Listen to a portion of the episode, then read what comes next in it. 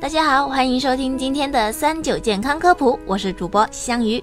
大家好，我是主播贝蕾。今天节目由我们两个为大家一起主持。贝蕾呀，我今天发现你一个小细节，嗯你怎么一直在灌水呀？啊，是因为我中午吃的东西煮的时候不小心放盐放太多了，吃完之后超渴。哎呦，那你以后做菜一定要注意呀，盐吃多了对身体可是会产生坏影响的。其实啊，我日常都吃的比较清淡，只是昨晚一时失手。不过刚才你说到的这个盐过量会造成不好的影响，这个我也知道。确实，吃盐过量很容易造成这个肾功能损伤，我是知道的。对啊，肾脏可是人体最主要的代谢器官，大多数的代谢废物都是在肾脏生成尿液之后排出的。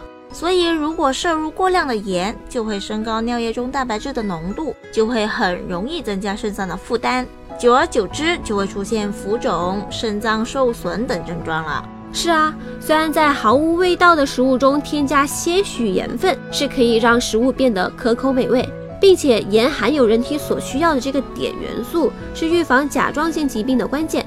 但除了刚才提到的这个肾功能损伤，吃多了盐对胃也是不好的。嗯嗯，因为吃太多盐，它会降低这个胃部粘液的这个粘度，减弱胃黏膜对胃部的这个保护的作用。长期如此，便会损伤胃部健康，并且增加患胃病的风险。已有资料显示，胃癌的发生和盐的摄入量有正相关的联系。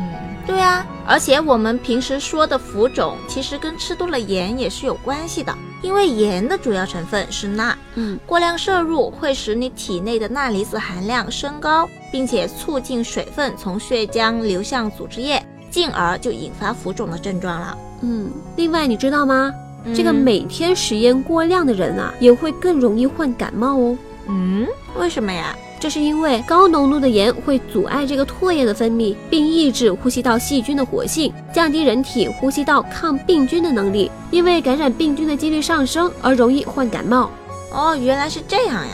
还有，对于日常比较爱美的女士们来说，盐也是要适量的。